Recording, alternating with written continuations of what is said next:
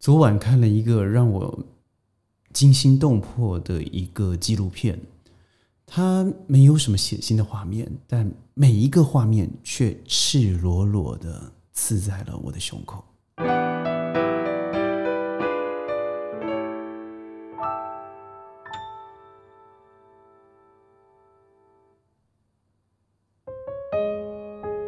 欢迎各位加入今天的宣讲会，我是轩。稍微有点沉重，因为这个纪录片呢，即使到了现在，隔了一个晚上的沉淀，还是让我心中久久不能释怀。这个纪录片名称叫做《Dark Cloud》，也就是乌云、黑云。呃，这是一个真实的、真实的记录，所以它特别的刻骨铭心。故事讲述已经往生了一个女孩子，真的是一个女的小孩子，叫做 Amanda Todd。他在网络前，因为九年前的一个失误哦，和一个陌生人聊天，而这个陌生人要求他把衣服脱了进行视讯，但没想到有一天他才知道这个视讯。被这个陌生人录起来了，而且在网络上面大量的传播，还加上了一些根本不是他，但是加之在一起的呃成果作品。所以呢，他在学校里头当然被所有人霸凌耻笑，然后把他的父母当做制造情色的的始作俑者，而很多人真更把他的这些照片呢变成他的脸书大头照。来羞辱他。我们都知道，这个年纪大概是青春期的前期，很多孩子他或许对于这种的耻辱，不是当事者而已，即使是知道这个消息的旁观者，心里头也受到极大的压力，因为他是同学，他在一个同校，所以心里头会产生一种共思感，也就是。我们好像因为这个人而受到了世界上的调侃还有羞辱，于是会加倍的把这样的心理状态投射在这个制造这个问题的人本身，所以霸凌随之而来。但您知道吗？在二零一二年的十月十号，他自杀了。呃，Amanda 在过世之前，他把自己所有遭略集体的霸凌，还有他在网络上。自从自从知道自己成为主角以后，拍摄成了一个影片，上传了 YouTube，里头谈论他自己的心路历程、自我伤害等等。但是很快的，YouTube 不到半天的时间就把这个影片下架了。有时候我我想的是，YouTube 它身为一个公众媒体，它必须要尽媒体第三责的一个责任，但是它对于好的影片。他或许，譬如说，我朋友是一个音乐家，他弹了 Mozart 的这个 Sonata，或者是贝多芬的月光，或者是热情，立刻被下架，说他侵犯了版权。但我相信 Amanda 这个影片的确是血淋淋的，但它却有一个。必须让社会正视的一个部分，就是她怎么样从一个单纯的女生做了一件小小的错事，在她还未成年的时候，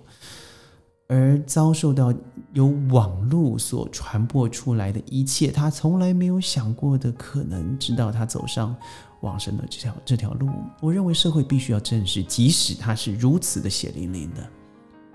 我非常感谢。呃，阿曼达的妈妈，她在之后九年后，她拍了这个片子，叫做《Dark Cloud》。它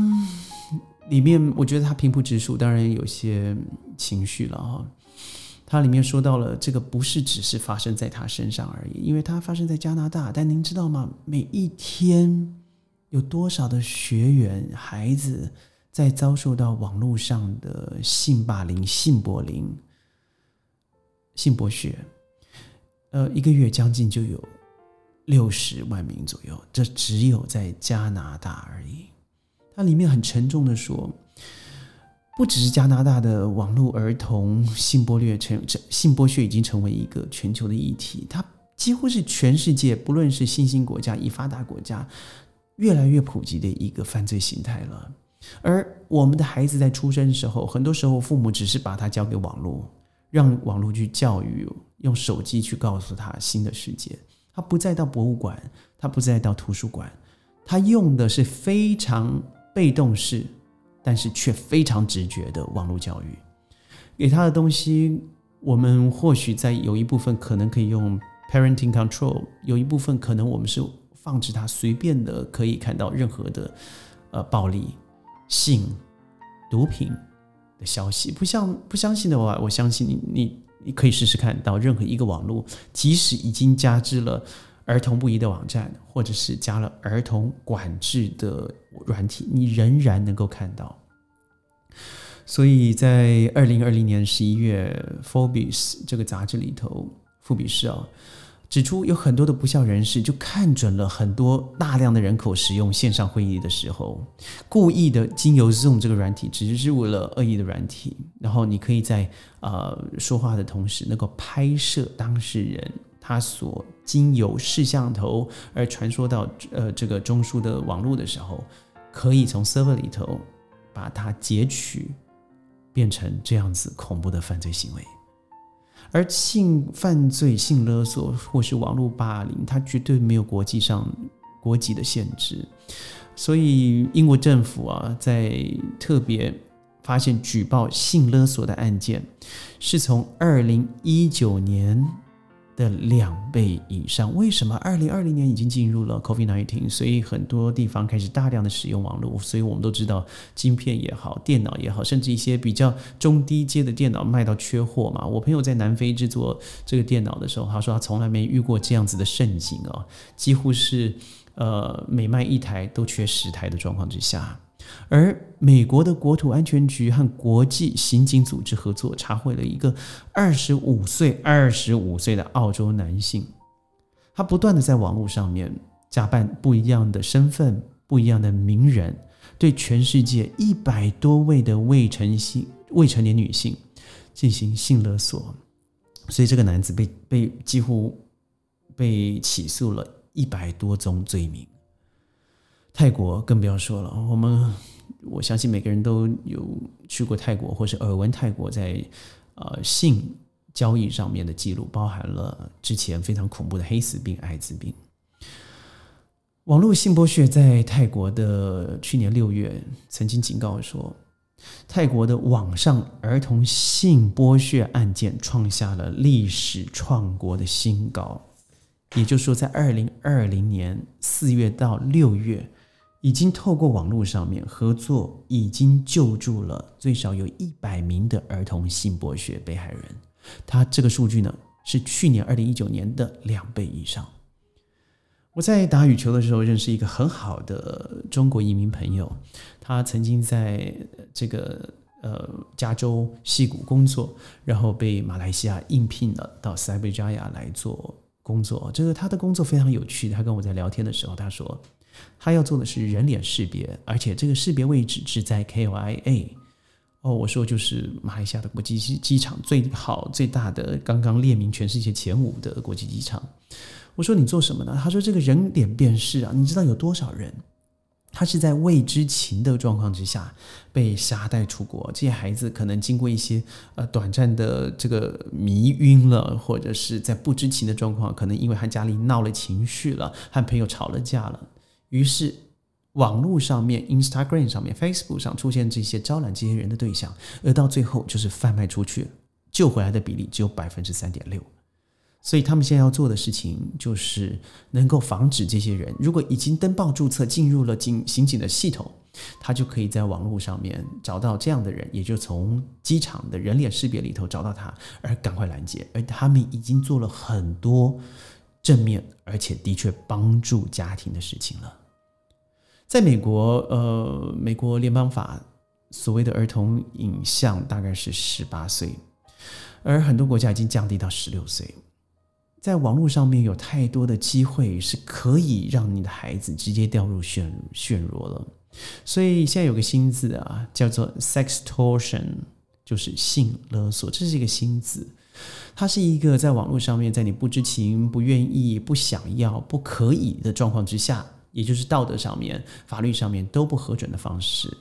他用影像去 capture、去截取你的性爱裸露呃的一些形象，而大量的散播在游戏啦，在论坛啦，在脸书啦、抖音啦、IG 啦、交友软体啦，在 Skype、Zoom